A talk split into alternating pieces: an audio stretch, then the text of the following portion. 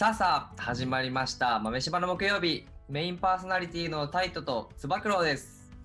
ここでは社会人ひよっこの2人が世の中で今何が起こっているのかについて話していきたいと思います。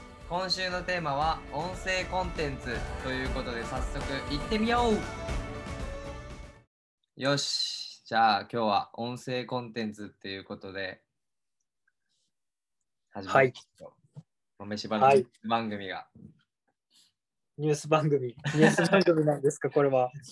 ニュース番組、ニュース番組を届けるぐらいの気持ちで、ちょっと頑張っていこちょっと頑張ります。う。はい。そう、じゃあ、今日はね、音声コンテンツっていうことで、うん。ちょっと俺が興味を持ったっていうか、ん？っていう風になった記事のところを最初読むね。うんうん。増殖する増殖する音声 SNS と、えー注目されるクラブハウスのこれから大手ソーシャルメディアが音声 SNS クラブハウスの類似サービスを投入したり買収したりしようとする動きが相次いでいる私たちが無駄話の黄金時代へと突入しようとしている中ライバルの襲来をクラブハウスは食い止めることができるのだろうか？っていう感じでまあ、クラブハウスを筆頭に、ちょっと音声流行ってきてんじゃないの？みたいなはいはい。流れがあるっぽいですよ。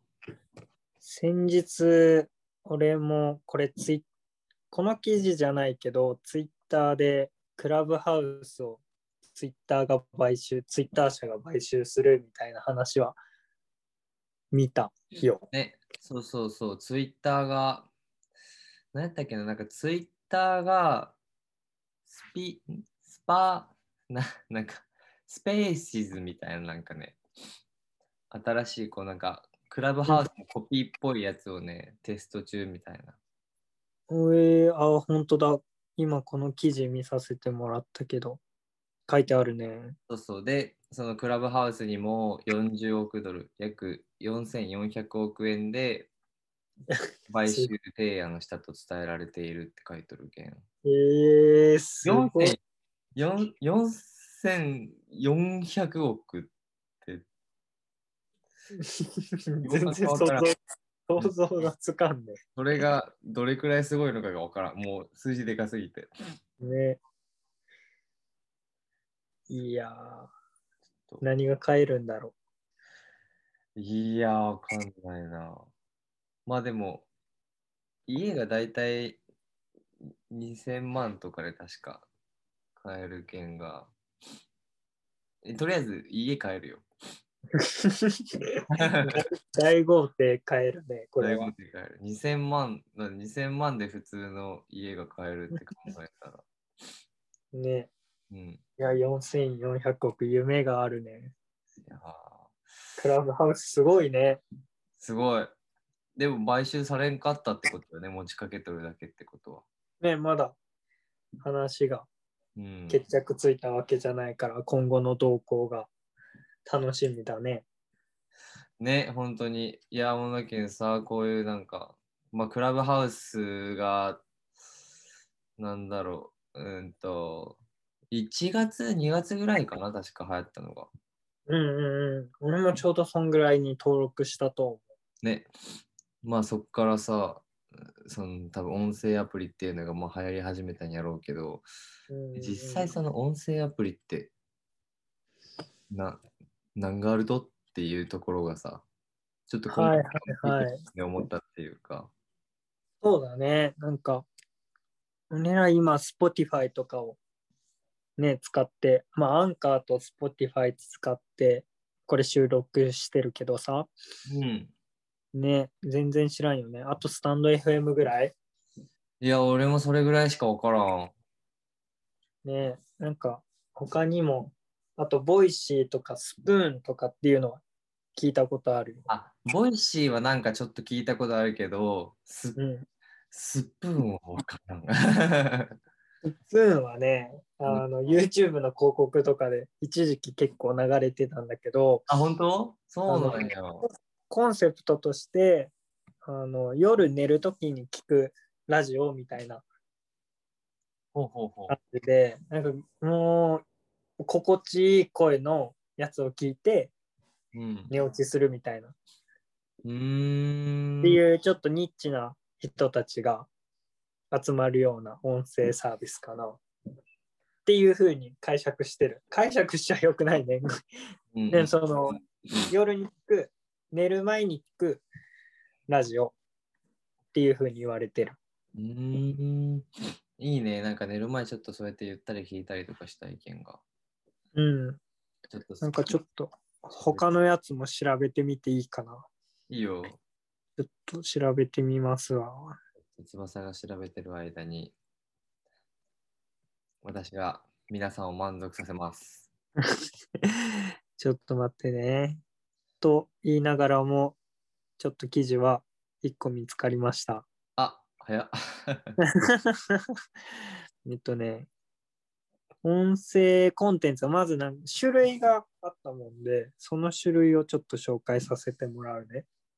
うん。音声メディア、音声コンテンツっていうのが5つありまして、まず今このポッドキャストっていう、この Spotify とかにあるポッドキャスト。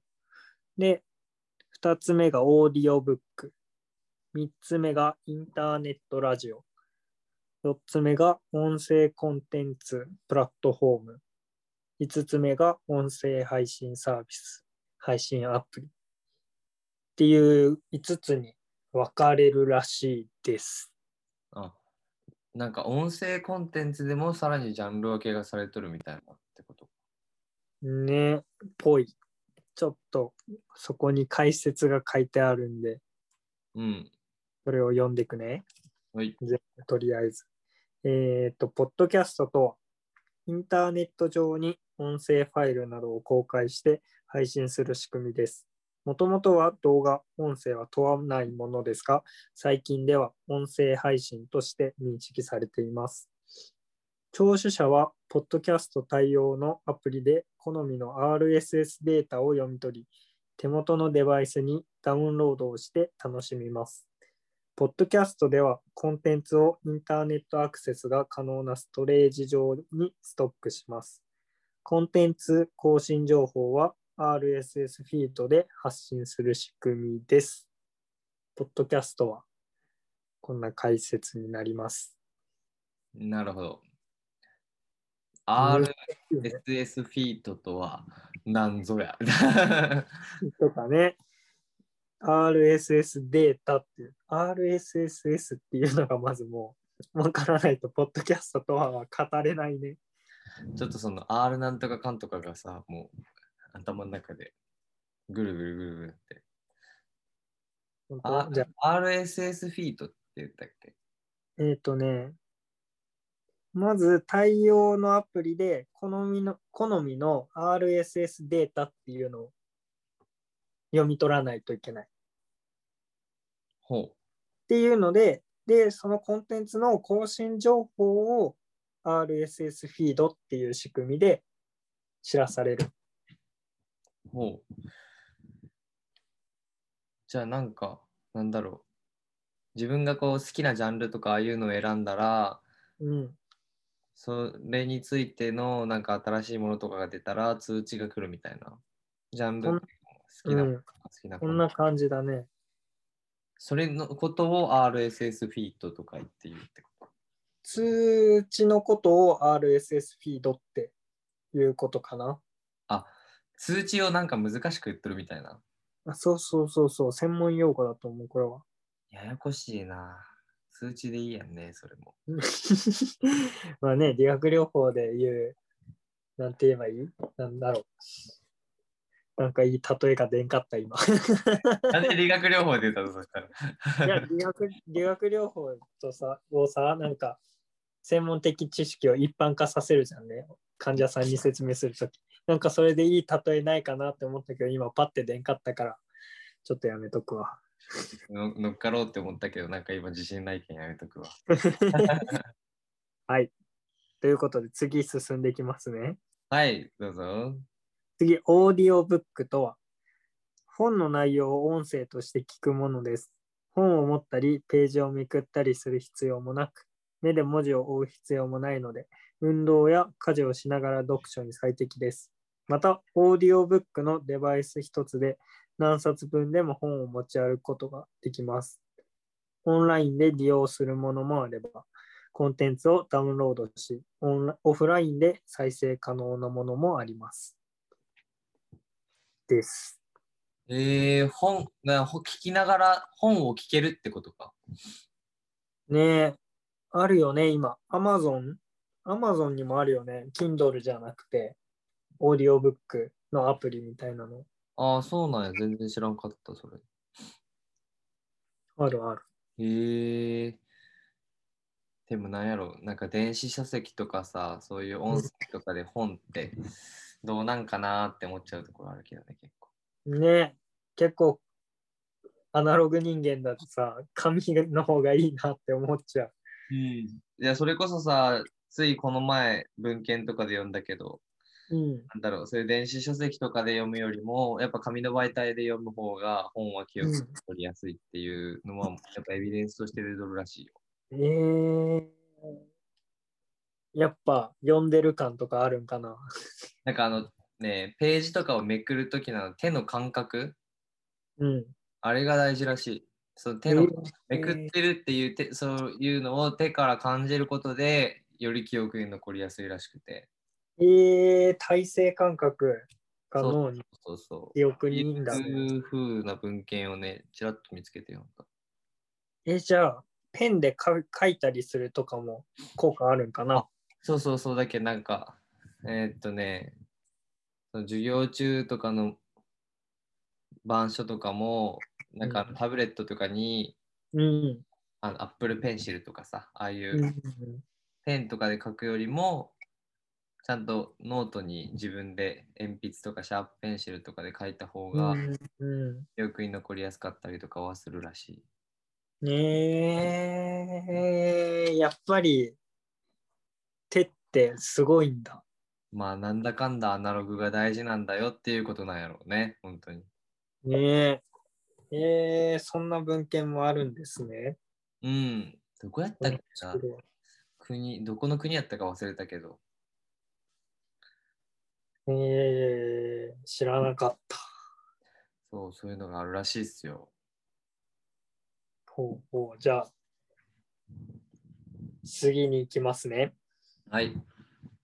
次、インターネットラジオとは、ラジオ局が FM などの電波ではなく、インターネットを通じて配信している番組のことを指します。ウェブラジオと呼ばれる場所場合もあります。インターネットで配信しているため、パソコンやスマートフォン、スマートスピーカーなどの端末を通して聞きます。無料で聞ける放送と有料の放送があります。音声だけでなく動画や静止画を一緒に配信していることもあります。うん。これインターネットラジオって何なんだろう？なんかサービスあるんかな？ちょっと。ネットを介して、ネット回線を介してしか聞けないってこと？かなちょっとアプリ発見したからそれ紹介していくね。うん。インターネットラジオ、ラジオアプリっていうのは、まずラジコっていうアプリがあります。あーなんか名前だけ聞いたことあるわ。ラジコ。次がラジオクラウド。ない。初めて聞いた。で、次が jp ラジオ .jp。jp ラジオ .jp。うん。jp、jp 言っとる。あ、これがインターネットラジオ日本と呼ばれるもの。で、日本の人気ラジオ局の放送を無料で聞くことができます。聞きたいラジオ局のアイコンをクリックするだけで簡単に操作でき、スマートフォンや PC でラジオを楽しむことが可能です。ああれか、うん、T- TVer とかみたいな感じってことか。のラジオバージョンだね。うーん、なるほどね。そうね、ポッドキャストとかああいうのと何が違うんやろうって今思いよったけんさ。これは多分、公式あれだね。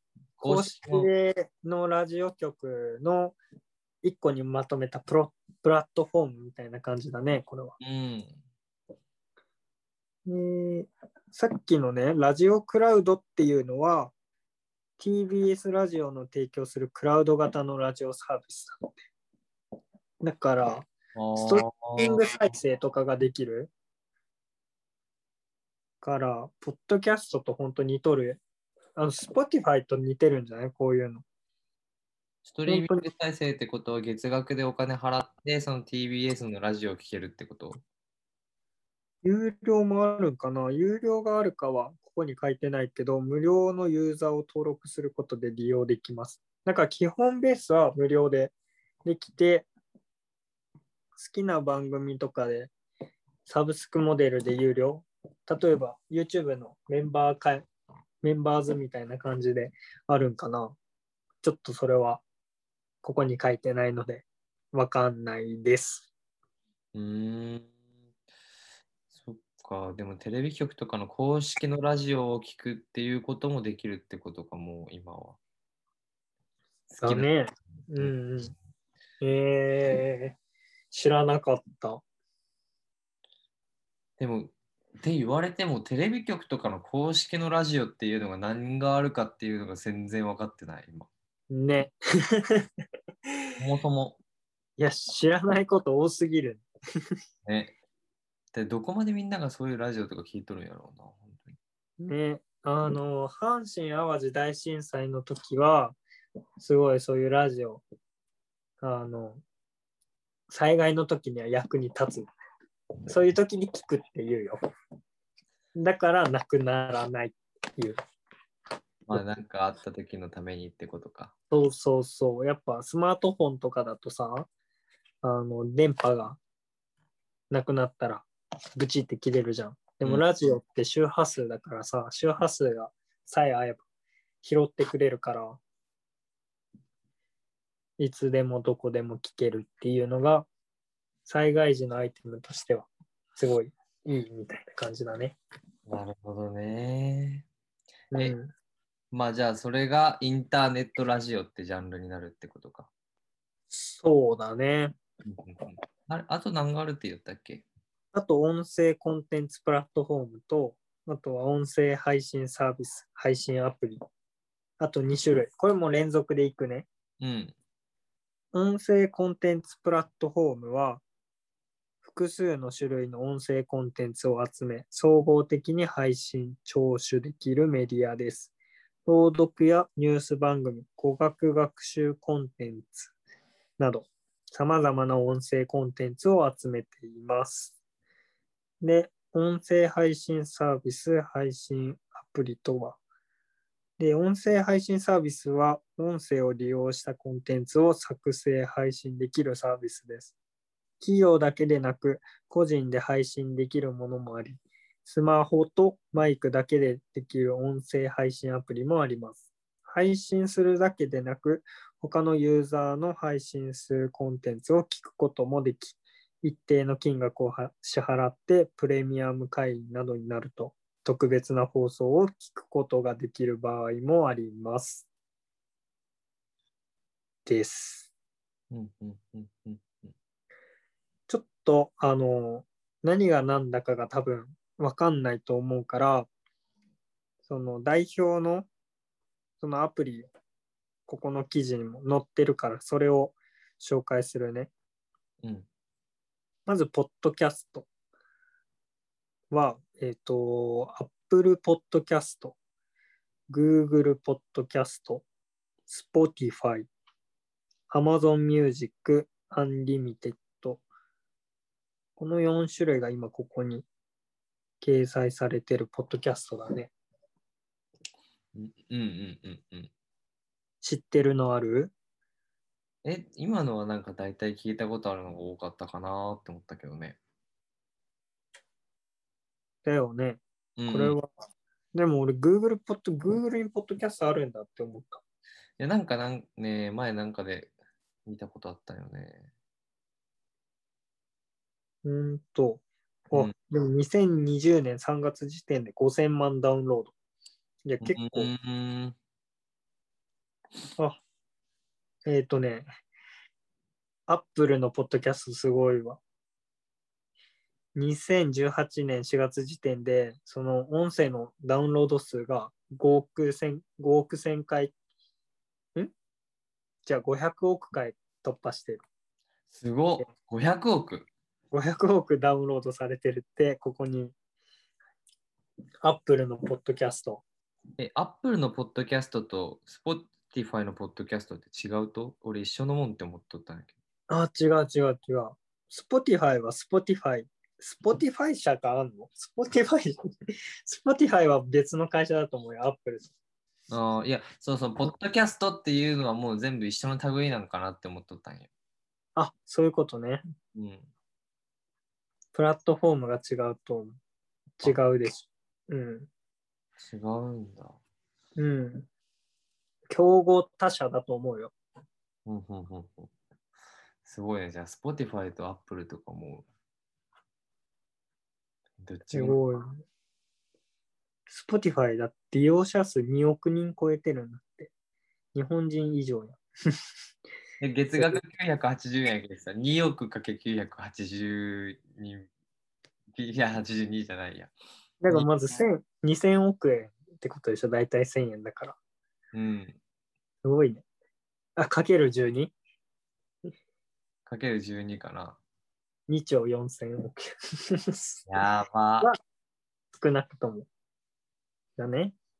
1年間で2兆、1年間で2兆稼げるんか。もうしかもサブスクやけん、何もせんでもお金入ってくるってことだよね。そうだね。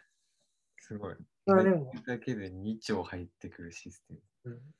うん、もうこれ、無料でも使えるから、多分アクティブユーザーが2億人だから、課金ユーザーが2億人ではないから、多分そこまでではないと思うね。まあ、半分としてでも1兆円。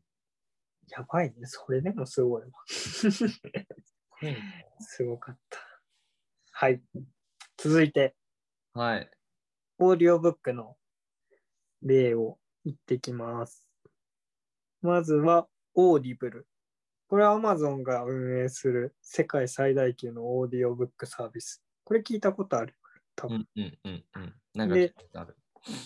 次が audiobook.jp ライライブリボックス。ライブラリーボックス。ちょっと発音がわかんない。ライブラリーボックスじゃなくて？ライブラリーボックスかもしれない。いや、わからん。英語の発音とかも含めたらライブラリーの方がうん。ブックにね。適してるかなって思ったけど。スペルだけ言っとくね。L, I, B, R, I, V, O, X です。ちょっと一個一個言われてもようわからんかったけど、まあライブラリーにしとこう。ライブラリーボックスにしときます。はい。はい。続いて、フライヤー。かな？ここに載ってるのはその4つかな？うんうん。audiobook.jp は株式会社オトバンクの提供する日本最大のオーディオブックサービス。あ、これは日本最大級なんですね。えー、さっきのライブラリーボックスは、あ、これはね、ボランティア団体なんだって。え、ボランティア団体？ボランティア大団体が作ってる。で、多言語で視聴できるコンテンツもあって、あ、違った。ごめん。朗読してるのがボランティア団体。だから、あの、ここに掲載されてる本を朗読してるのがボランティア団体ってことは多分お金発生してないってことだよね、これ。読んでる人たちはボランティアでやってることなのかな？そうそう。朗読してるのはボランティア団体が運営してるから。すごいね。えー、次、フライヤー。フライヤーは、もともとテキスト書です。噛んじゃった。もともとテキストで書籍を要約したものを読むことができ、長い書籍の要点を短時間で把握することができる点がメリット。えー、要約したサービスなんだ。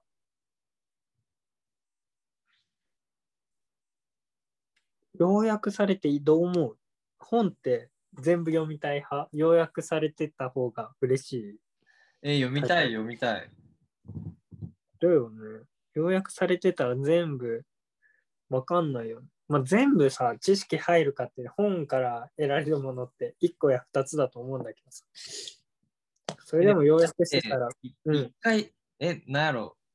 あのーなんかさ、学習構築みたいな感じのことのさ、本とか、うんと、研究とかああいうのとかをさ、昔調べたこととかあるんやけど、うん。なんかそういうのを含めて、そう、なんか本とか読むときとか、うん。まあ結局一回じゃやっぱり人間こう頭に入る量とか決まっとるみたいな感じでうん。言われるけん、なんかな、なんか何回も読むようにはしとるかな、本とかは一冊を。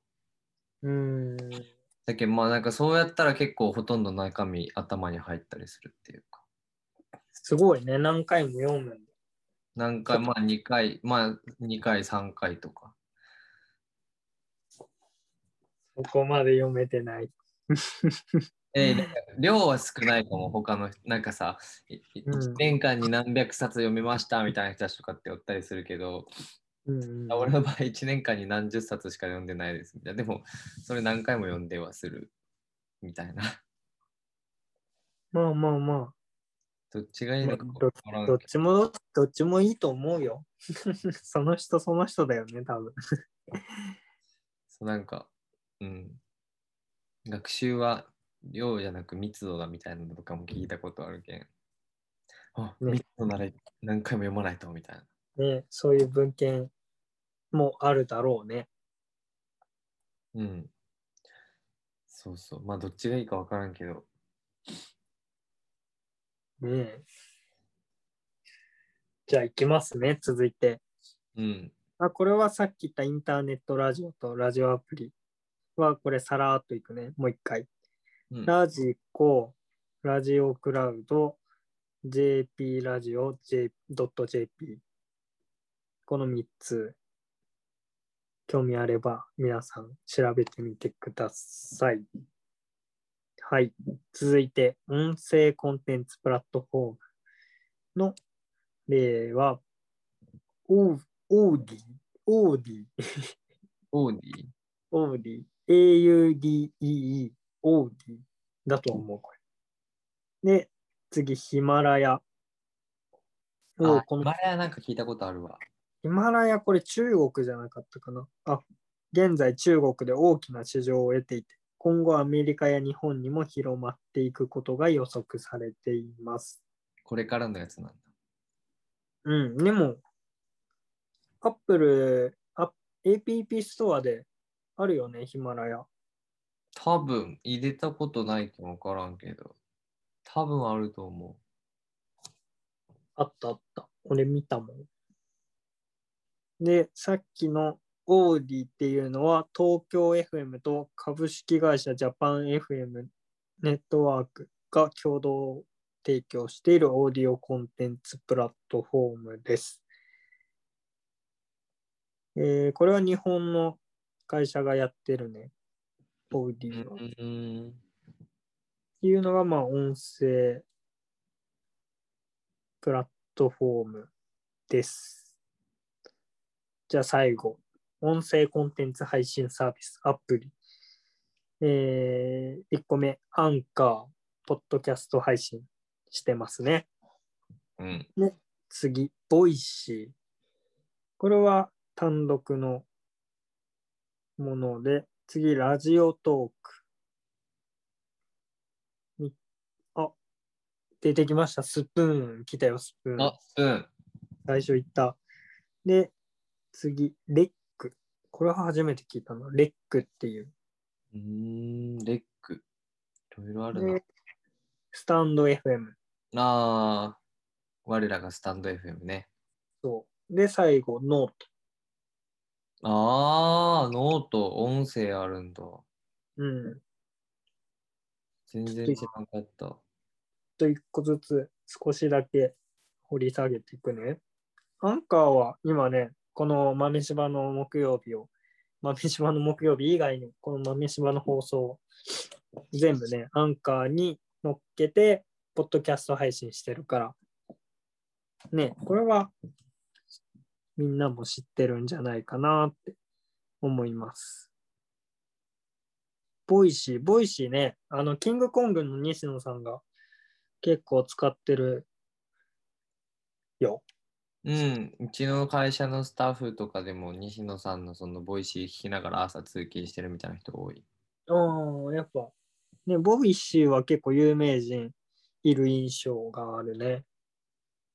著名人やインフルエンサーの声のブログなどにも配配信されています。月間約5万から10万ユーザーが利用している。それでも5万から10万って言ったら Spotify やばいやばいね、マジで。桁違い。ね。ラジオトーク。ラジオトークは、ラジオトーク最短5秒です収録をスタートさせることができる。そんな短いのもできる。5秒とかってもう何伝えるって感じだけど。なんかね、ここのね、あの文字には彼の名前を漢字一文字を見ただけで泣けちゃうくらい大好きでした。って書いてある。いや、よくわかんない。そういうわからんかった。うとかもあるよ。これ音声で喋ってるんじゃない？ーん。伝わらんよね、こんなん書いてあっても。えー、スプーン、次。スプーンは個人ラジオの配信サービス。で、ラジオを配信しながらリアルタイムでリスナーとコミュニケーションを取ることが可能で、1回につき最大2時間の配信。ライブ配信だけでなく、録音済みの音声を配信することも可能です。はい。日本含めて6カ国語に対応していますと。えー、あと何語があるんだろうか。うーん。6、6ってなったら何語選ばれるんやろうね。英語と日本語と中国とあ、じゃあアメリカじゃない、中国語。英語よ。あとなんだろうパって思い浮かばんね。まあいいや。次、レック。ウームだ、これ。ウームが音声配信ウームってあの YouTube とかの。そうそうそうそう。YouTuber あの、タレント事務所的なやつうん。が配信してるサービスがレックっていうサービス。で、最後、スタンド FM。あ、最後じゃない。 stand.fm があって、ノートか。ノートね、ノートブログでは有名だったと思思ったけど、音声もできるんだね。あるとは思わんかった。うん、MP3、AAC の形式のファイルで、えー、できるんやね。うん、MP3 とかで配信できるって。いや、全然知らんかった、それに関しては。うん。あで、これ有料販売もできるから、あ、そうなんや。収益化できるんだ。ねもう note、note じゃ一つで何でもできるよね。もうその記事書くのもできるし、うんうんうん。音声でなんか情報とか知識を発信もできて、動画はできるんかな？動画はね、できない。あ、まだ動画はさすがに無理なんや。あ動画で、その動画は、あの、埋め込む埋め埋め込むことはできる。YouTube のリンクとかを。あ、なるほどね。そっか。もう他のプラットフォームとかも全部うまく活用するみたいな。うんうんあ時代だ、時代。えーここでさ、書いてあったけど、ノーノートでもさ、課金、ね、音声配信の課金できるからさ、うん。今後も伸びてくるんかな、この音声市場っていうのは。いや、でも、どうなんやろうね、音声メディア。まあでも、なんかね、アメリカとかはさ、なんか、うん、Spotify とか広告収入得られてるっていう風に聞くんだけど、え、実際なんかさ、その、Spotify とか音声コンテンツでめっちゃ稼いでる人とかっておるんかな？ググりますね。うん。ググります。ググります、ググります、ググります、ググります。おお、あった。あ、そう。いや、すごいよ。これびっくりするよ。え、何？これね、フォーブスっていうアメリカの記事なのかな？わかんないけど、うんフォーブスが発表した2019年のアメリカのポッドキャスト、キャスターの推定収益ランキングがある。2020年現時点におけるポッドキャストのビジネスの規模が見えてくるかと思う。1位、ジョー・ローガンさん、おい。3000万ドル。3000万ドルってことは、約32億円です。やばやばくない？これ。ポッドキャストだけで？ポッドキャストの広告収入だね、これは。すごっ。2位、カレン・キルガリフさんとジョージア・ハードスタークさん。1500万ドル。約16億円です。いや、それでも十分すごいわ。すごい。3位、デイブ・ラムジーさん。1000万ドル。4位、ダックス・シェパードさん。900万ドル。5位、ビル・シモンズさん。7 700万ドル。いや、すごい。ええちょっと、夢があるね、これ。すごいね。えやっぱ音声コンテンツの今後って、あ、でも音声コンテンツの今後とかさ、やっぱり、なんだろう。今、市場規模2020年だと16億円ですが、25年、2025年には420億円まで拡大すると予測されていますって言われてるらしいよ。16億円が5年後に420億円だって。420。怖い25倍？すごい、ね。25倍。25倍ですよ、5年間で今から本当に。もう、今のうちから頑張っておくしかない。ーねじゃあ、まだ日本はさ、広告収入ないけど、Spotify? うん、そのうち2、3年後には少なくとも来てるかもしれんね。YouTuber、YouTuber みたいな感じで。ね、まあなんかね、本当にすごいよね。まあ、あれやろ、まあ聞きながらこう他のことできたりとかさ、うんうん。まあそれこそなんかこの音声、なんかイギリスの調査とかではさ、うん。こうポッドキャストのリスナーがその家事とか運転とかランニングとかしながらポッドキャスト利用しとって、うんうんなんかそういう風にやる人たちってこうエンゲージメントが高いっても言われてるらしいけん、うんうんうん。まあ、なんか聞く方も話す方も双方なんかいろいろメリットがあるっぽいね今後に関しては。うんうんうん。えちょっとまあこれを機にちょっと俺もね声に力入れていこうかな本当に。ー、ねえこれ今やってるのは先取りしてるかな？先取りしそれにてるか関しては分からんど。けどまあでもね、うん音頑声ね。これから来るよってことで。ねえ夢がある。うん。目指す広告収入。音声コンテンツのちょっとね、すごさを今日はお伝えしました。そんな感じで。いやー、いい勉強になった、自分たちが。ね、音声コンテンツってこんなすごいんやってか、まあ、こんなあるんやっていうところからだしね。まあ、なんか、ね、一個一個ちょっと説明していきよったけど、途中ちょっと飽き飽きしたところもあったかもしれんけど、ね、ちょっとごめんなさいな部分はいっぱいありまあで。もでも、ね、いろいろあるっていうことは知れたと思うし、いい機会になったし。次回以降もね、こうやって調べながら、いろんなことをお伝えできたらいいね。頑張ろう。世界中で起きてる、ちょっとこう、レアなものとかを持ってくれるように頑張りたいね。ね、知らないやつを持ってきたいね。うん。はい。じゃあ、今日は音声コンテンツについてってところで、これぐらいにしておきましょうか。はい、はい。ありがとうございます。ありがとうございました。今週のテーマは音声コンテンツということでしたが、皆さんどうでしたか？